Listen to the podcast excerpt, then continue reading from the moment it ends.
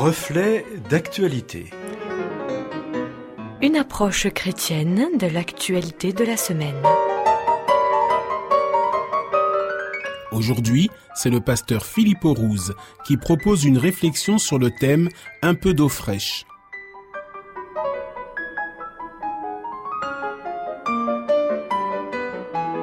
Le beau temps est là, l'été aussi.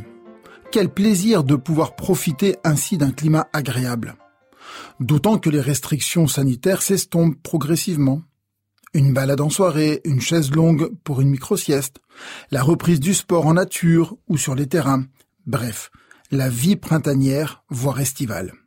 Nous pensons quand même à tous les étudiants qui doivent néanmoins passer leurs examens. Courage à eux tous. Avec le soleil, les températures grimpent également. Alors, un grand verre d'eau fraîche s'impose et désaltère. Certains préféreront les terrasses ombragées des cafés pour se désaltérer avec tel ou tel cocktail, boisson de leur choix. Un Perrier citron avec des glaçons accompagnés de quelques olives et lupins, partagés avec un ami en discutant de tout et de rien, voici un certain luxe de la vie. Un peu d'eau fraîche semble donc tout naturel. À toutes les saisons d'ailleurs. Cela désaltère et produit un certain bien-être. Un geste machinal, routinier, sans trop y penser. Le serviteur d'Abraham, tout comme Jésus, bien des années plus tard, demandera de l'eau au bord d'un puits. Un peu d'eau pour étancher sa soif, mais aussi un peu d'eau pour nouer le contact, pour entamer une discussion. Rebecca, tout comme la Samaritaine, auront leur vie changée, transformée radicalement suite à cette demande toute anodine. Vous pouvez lire ou relire ces récits dans la Bible en Genèse chapitre 24 et dans l'évangile de Jean au chapitre 4. Nous pourrions également évoquer tous ces hommes qui, dans des situations critiques, ont apprécié un simple verre d'eau généreusement offert par un inconnu. L'eau, c'est la vie. 78% pour un bébé et 60% pour un adulte, soit 42 litres sur 70 kilos.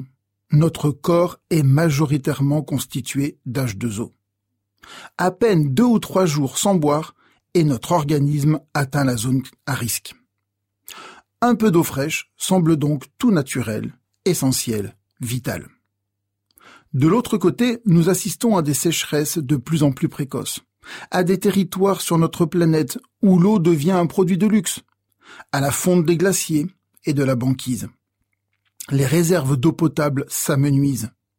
Certains diront que les glaciers ont toujours bougé et qu'au fil du temps, ils ont grandi ou réduit. D'autres y trouveront des avantages ou des inconvénients liés à leurs loisirs en montagne.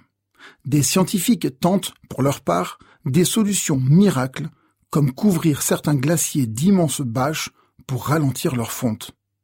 Le glacier de Presena, en Italie, ou celui du Rhône en Suisse en sont un exemple. Retarder le plus possible leur disparition. Car avec elle, c'est tout l'aval de ces langues de glace qui souffrira. Les plaines, avec ses habitants, connaissent déjà des périodes de disette.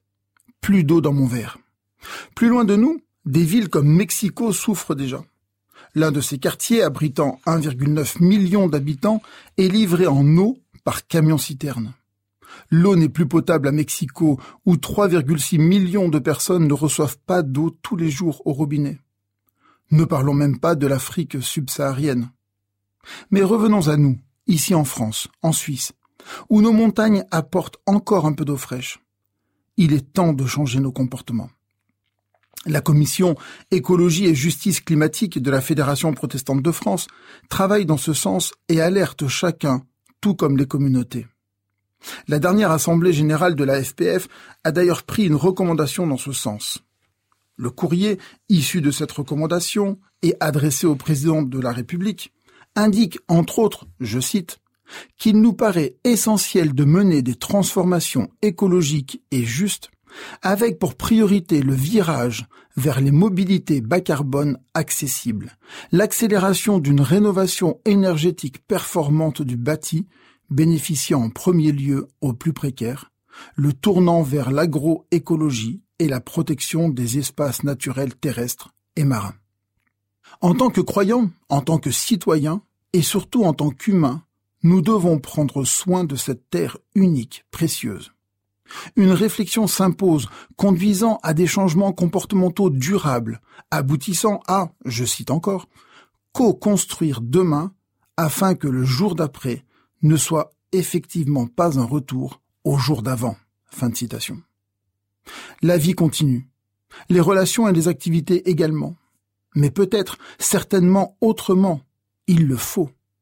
Chacun à son niveau doit agir, tout comme la légende amérindienne du colibri le relate. Un jour, dit la légende, il y eut un immense incendie de forêt. Tous les animaux terrifiés, atterrés, observaient impuissants le désastre. Seul le petit colibri s'activait, allant chercher quelques gouttes avec son bec pour les jeter sur le feu.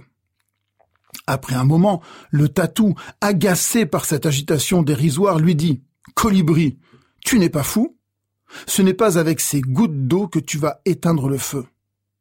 Et le colibri lui répondit Je le sais, mais je fais ma part. Si un verre d'eau a changé la vie de Rebecca, de la Samaritaine et de nombreux autres, alors mon action, nos actions conjuguées permettront certainement à ce que d'autres verres d'eau soient encore disponibles. Et, avec ces températures, lorsque nous nous retrouverons avec grand plaisir, puissions-nous y penser en soulevant notre verre. C'était une réflexion qui vous a été proposée par le pasteur Philippe Rouze. Retrouvez cette chronique en podcast.